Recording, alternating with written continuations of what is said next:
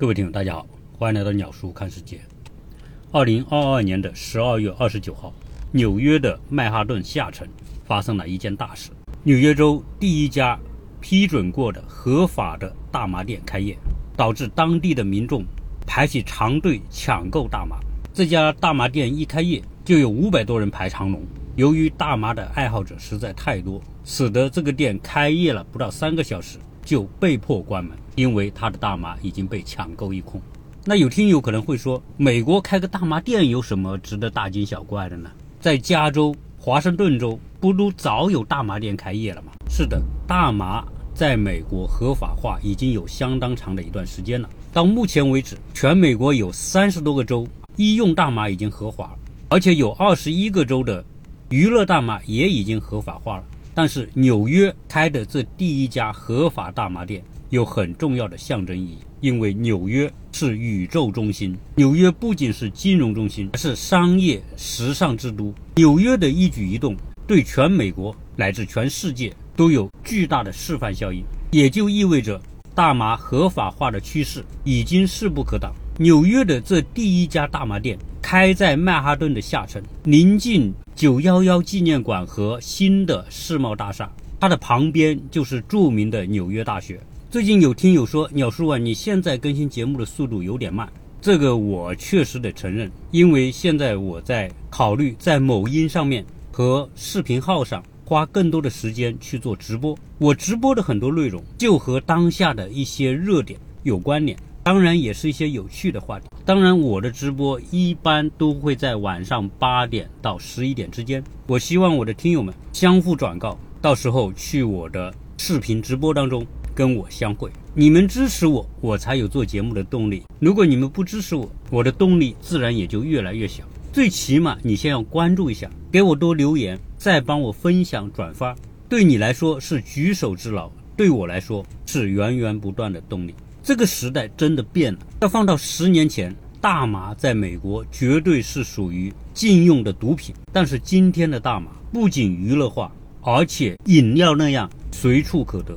所以鸟叔经常说，这个世界有没有真相？我可以告诉你，这个世界根本就没有真相。曾经违法的事情、犯罪的事情，由于量刑的尺度变了，犯罪也就不再成为犯罪，吸毒也变成合法，而且变成每个人的权利。你说到底哪一个是真相呢？在纽约的这个大麻店开业的那一天，纽约大麻制品管理办公室的执行主任和纽约市议员。当天也去排队购买大麻。据大麻店的经理讲，在二十九号这一天，光顾他们店面的人预计有两千多名客户。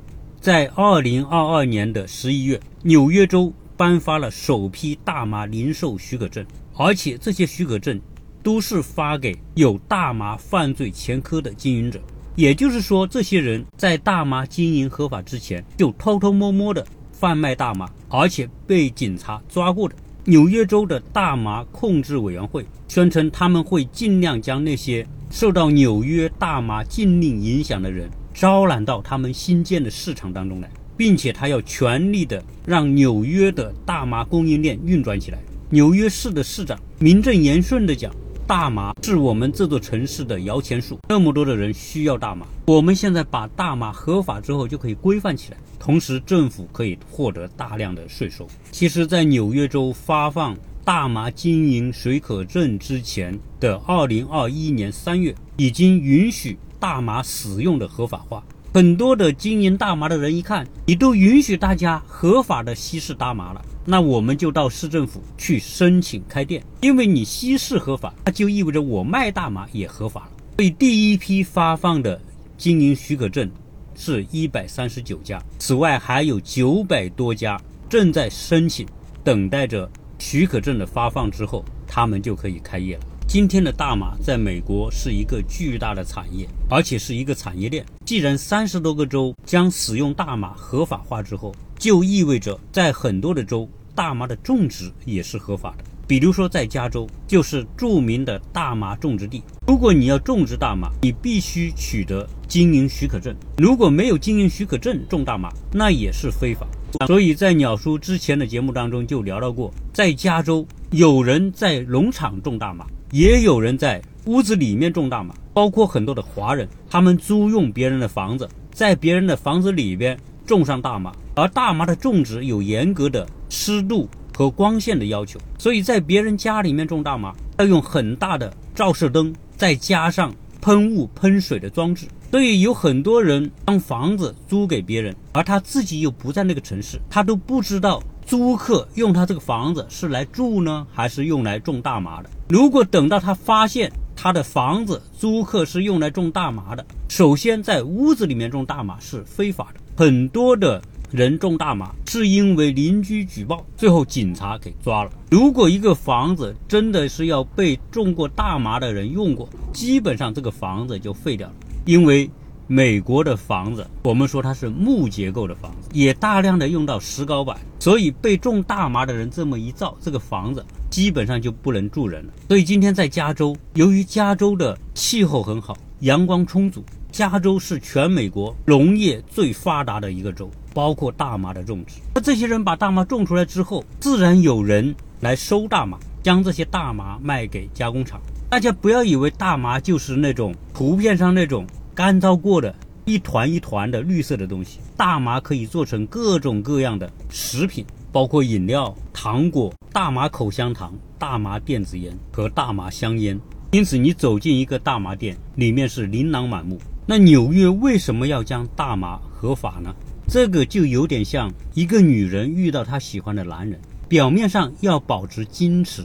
但内心里边恨不得马上投怀送抱，因此就有一个词叫半推半就，将大麻合法化，纽约州就可以获得大量的财政收入，这是一个理由吧。其次，它的理由还有，大麻合法化之后，可以让大麻的吸食者更加安全的吸食大麻，不像以前躲在那些街头巷尾偷偷摸摸的去做非法交易，现在我把它监管起来。非法交易就变成了合法交易，同时巨额的大麻销售还给我们带来大量的财政收入，所以合法吸食大麻和合法销售大麻也就变得冠冕堂皇，而且理由非常的充足。美国这个国家和毒品的斗争历史由来已久，在一九九六年之前，大麻都是作为非法毒品受政府打击，但是到了一九九六年，加州第一个宣布将医用大麻合法化。此后就拉开了漫长的从非法到合法的转变过程。全美国五十个州，大麻合法已经超过三十一个州，也就是大部分的美国州都宣布大麻合法。当然，如果我们要按照顺序来看，一定是民主党控制的州率先宣布合法。加州是民主党的大本营，包括美国西部的俄勒冈州、华盛顿州、内华达州、新墨西哥州，以及美国东部的。纽约州、新泽西州、康涅狄格州等都属于民主党的州。在纽约宣布大麻销售合法之前，二零二二年四月二十一日，新泽西州已经宣布娱乐大麻销售合法。同样，在新泽西州掀起了一股大麻抢购的热潮，有些民众在凌晨三点就开始在大麻店门口排队。在那一天，十三个指定的药房开始公开销售大麻。新泽西州的州长。莫非兴奋地在推特上讲：“今天是我们州一个全新行业的开始，也是推进社会经济正义工作的历史性时刻。”正是这个莫非州长推动了新泽西州州议会的投票，通过大麻合法化的修正案。所以，了解美国的人会知道，美国这个国家越来越奇葩。比如说，美国现在多数的州同性恋合法化，也就是说，同性可以结婚，而且可以合法的领养孩子。美国同性恋合法也是一个漫长的过程，和大麻合法一样。我们可以看到，什么样的人热衷于支持同性恋合法和大麻合法，一定是以年轻人为主。关于同性恋合法，我们就不在这里讲。但是关于大麻的合法，其实在美国一直以来都存在巨大的争议。我们也曾经看到马斯克在直播当中就公开在镜头当中吸食大麻。马斯克吸食大麻是不是真的？他对大麻有瘾呢？可能未必。马斯克吸食大麻，我觉得更多的是一种作秀或者姿态，表明他是和年轻人站在一起。很多的美国人认为大麻不属于毒品，因为大麻不上瘾。大麻主要的功能是致幻，也就是产生幻觉。有时候我们说大麻，不仅仅是大麻，还包括各种致幻的蘑菇和其他的植物，都统称为大麻。一旦被年轻人认为那是一件很酷的事情，而且很多专家也认为大麻不容易上瘾，所以很多的年轻人就找到了充分的理由。有时候我们说我们国家很内卷，其实现在内卷不仅是中国的问题，美国同样在就业方面也是很内卷的，只是程度不同。我们多次聊到，美国梦基本上是一个过去式。对于绝大多数的当代的美国年轻人，他们的生存压力是越来越大的。随着美国社会的两极分化，美国的中产阶级的规模在缩小，在传统行业里面，很多年轻人同样承受着巨大的压力。而大麻是释放和舒缓压力的最好的方法之一。在美国这样一个选民至上的社会，凡是年轻人喜欢的东西，最终都会变得合法。我们现在还看到一个趋势。除了大麻作为致幻剂已经变得合法，甚至在不久的将来，真正的毒品都有可能会变得合法。在去年，同样是美国的民主党的先锋州俄勒冈州和华盛顿州宣布，少量持有可卡因、海洛因、致幻蘑菇等硬性毒品将被合法化。在此之前，美国警察对于持有毒品是给予打击的，但是现在。在俄勒冈和华盛顿州的民众，如果他身上搜出毒品，比如说海洛因或者是摇头丸少于一克，以及可卡因不超过两克，裸盖枯素少于十二克，致幻剂少于四十剂，还有什么金考酮、美沙酮等这一类的致幻剂，不再视为犯罪，最多就是给一百美元的罚款。那我在想，美国警察执法的时候，除了他身上。背着的各种各样的装备之外，肯定还要装备一个精度达到一克的那个秤才行。要不然你在别人身上搜到的毒品，怎么界定它合法呢？那要先称一下，少于一克，哎，不算违法。对于俄勒冈州的这种法律的变化，多个地方的检察官认为这项法案将会肆无忌惮地将毒品合法化，同时使得年轻人更容易获得毒品。从而引发严重的社会问题。年轻人容易获得毒品，吸食毒品的人一定会越来越多。而对于这种真正的毒品，年轻人只要吸上几次就容易上瘾。那么，这等于是将年轻人推向毒品。今天，美国各种药物泛滥，包括毒品泛滥，导致死亡的人数每年超过七十万人。年轻人死亡的一个重要的原因，除了枪击，就是毒品。据二零一八年的统计。将近有一万五千人死于过量的服用海洛因等毒品。对于四十五岁以下的人群的死亡的主因，就是过量的使用非法药物和阿片类药物。我们看到董王上台的时候，对于阿片药物的泛滥给予了强烈的抨击，认为在这方面中国做得好。其实，在美国呢，共和党更倾向于控制毒品和打击毒品犯罪。而民主党往往对毒品更愿意采取网开一面的政策，所以毒品这样一个祸害人类的东西，在美国也变成了一个政治正确的内容。我们说美国是一个资本主义社会，我们看到美国阿片类药物的泛滥，后面同样有着资本的影子。在上世纪末，美国的制药公司向医学界保证患者不会沉迷于处方阿片类镇痛药，在明明知道。这些药物确实具有高度成瘾性的前提之下，药厂已经将这些药物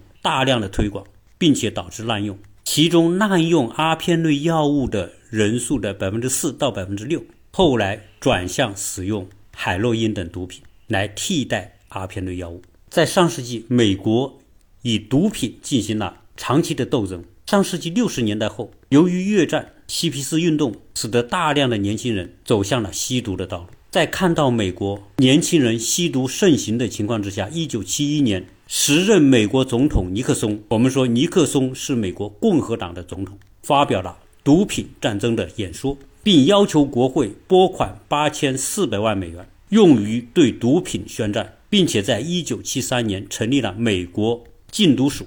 到一九八六年，同样是在共和党执政的里根时代，美国国会通过了禁止毒品滥用法案。要求对毒品犯罪实行强制判刑。四十多年来，美国的禁毒战争投入了一万多亿美元，但是最后美国还是败给了毒品。与其说美国败给毒品是因为年轻人的选择，不如说是美国选票政治的失败。因为政客们在正义和选票之间，他们本能的会选择选票，哪怕这个选票的后边隐藏的是非法和犯罪。因为在美国，作为政客，他们做事的根本准则还是在于利益。向大麻妥协，向毒品妥协，其后面本质上还是要获得这些支持大麻合法化和毒品合法化的选民的选票妥协。除了我们前面说到的大麻，纽约还有一个开创性的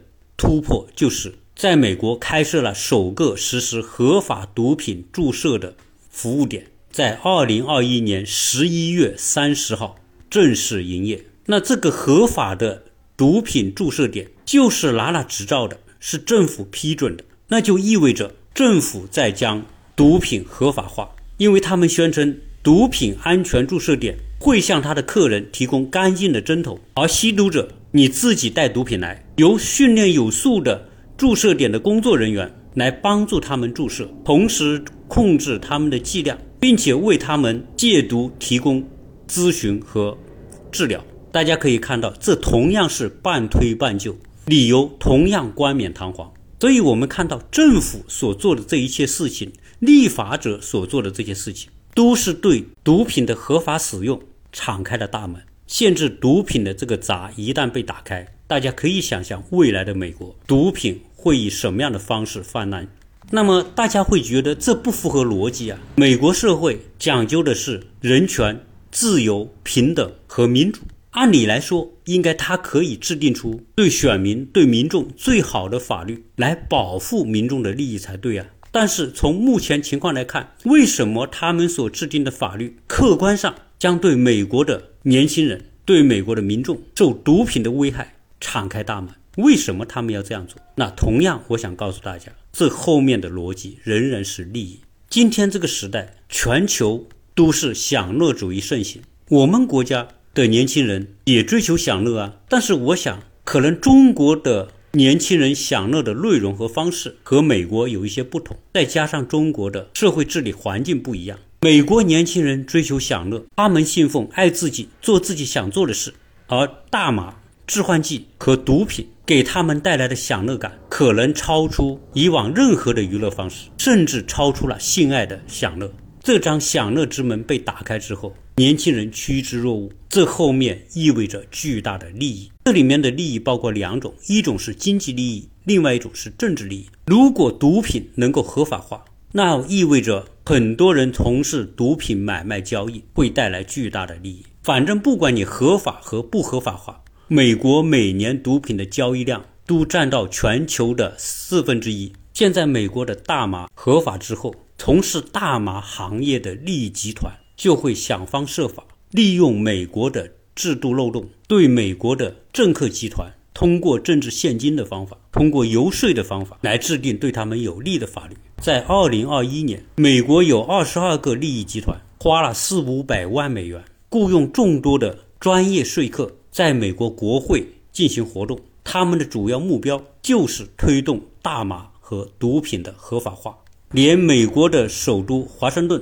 大麻也已经合法了。那么很多听友说，鸟叔，你聊的这个东西我们都懂。那么这后面有没有什么更值得挖掘的话题呢？我个人觉得，从美国的权力游戏规则、美国的制度、美国的法律，我们可以看到那些我们认为匪夷所思的东西，哪天在美国出现，你并不需要奇怪，因为只要有利益。就会有人去推动，只要能够把钱使上，就会有鬼去为这些利益集团推磨。所以从这个角度来说，美国式的民主制度到底对美国人民意味着什么？因为这个话题说到美国的民主，很多人是非常的膜拜，但是这种民主可能带来的影响，从毒品、从大麻这件事情的发展趋势，我们可以看到。一部分选民希望做的事情，从长远来说，对这个国家未必有好处。比如说，同性恋的普及，对美国有好处吗？对美国的伦理道德、年轻一代的成长，大麻的合法化，对美国民众来说，除了及时行乐，对这个国家的长远发展，一定是弊大于利的。所以，这种权力的游戏规则之后，美国这个社会它是会变得更加有序，还是变得更加无序？我们从一个物理学的概念叫熵增定律，可以用于美国今天这种趋势的分析和判断。一八二一年，德国数学家克劳修斯提出的熵增概念，以及后面。热力学第二定律指出，在一个封闭的系统和环境之内，如果没有外力的改变，事物总是从有序向无序发展。爱因斯坦认为，熵增定律是人类最伟大的发现，几乎可以说，熵增定律可以解释当今社会的任何现象，包括美国毒品合法化的这样一个趋势。今天，美国的权力的游戏规则，包括美国枪支泛滥对美国的治安带来的危害。毒品泛滥对美国民众的危害，使得美国的政客们很难真正站在民众的长远利益去制定政策和法律，而只会不断的去讨好他的选民当下所需要的东西。如果美国的民主就是为了反映美国的民意，并且满足民意的需要，那么美国的政客就是利用民意和投其所好来获取自己的利益。所以，美国的政客大部分。都是投机分子，通过满足民意来获取选票，通过选票来获得他们的政治权利，通过他们的政治权利去交换他们所需要的利益。我们前面讲到，美国的大麻行业的那些利益集团花数百万美元进行游说，这些钱很大一部分变成了政客们的政治现金，只是美国的法律认为这种游说是合法的。所以今天我们去看美国的政治走向，可以看得出来，美国政治的游戏规则在助推美国社会的熵增。今天美国的社会的动乱、犯罪率的上升、枪击案的增加、不断出现的零元购，这种种的乱象后边，其实很大程度上是因为美国的政客对民众投其所好。如果一个社会失去约束，失去治理，失去前瞻性，失去站在民众之上的视野和角度。如果用的是美国选民平均的认知能力和水平来治理这个国家，这个国家怎么可能会越来越好？如果按照熵增定律来理解一个社会的发展，随着科技的发展，随着时代去中心化、信息大量的产生，科技和创新大量的出现，和我们的生活融在一起，意味着这个社会变得越来越复杂。在这种复杂面前，如果政府和立法者不能够建立更有前瞻性的社会治理的规范，是没有办法应付越来越复杂的社会。那么，要应付这种复杂社会，意味着政府一定要有更强有力的治理方法和手段，而不是随民意随波逐流，更不是随选民的想法而动。在美国绝大部分的州大麻合法化的前提之下。意味着大麻在全美国合法化只是个时间问题。在今天，俄勒冈州认为持有一克以内的毒品不算犯法，那意味着会有越来越多的州来效仿俄勒冈州的做法，意味着总有一天，美国全部的州可能都会允许民众持有一克以内的毒品。今天可以允许一克，也许未来就会允许五克。今天，在美国很多州。高中生就有百分之三四十的孩子实习过大麻。一旦实习大麻，如同抽烟那样变成日常生活的一部分，我们不难想象，可能在不久的将来，美国实习毒品的人数会越来越多。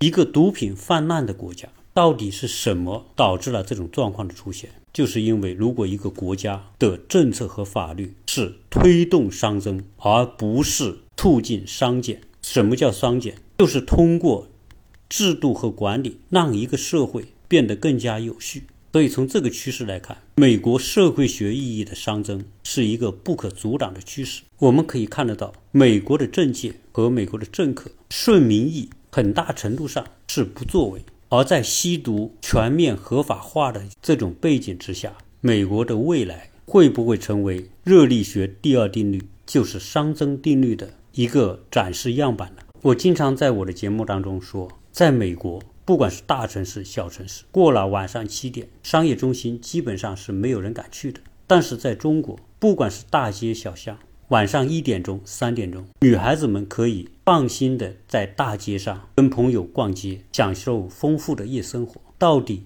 您更喜欢哪种环境吧？在百年未有之大变局的今天，中美在朝着两个不同的方向发展和演进，这是很多人都关注的话题。希望您听完之后留下你的看法。谢谢大家收听。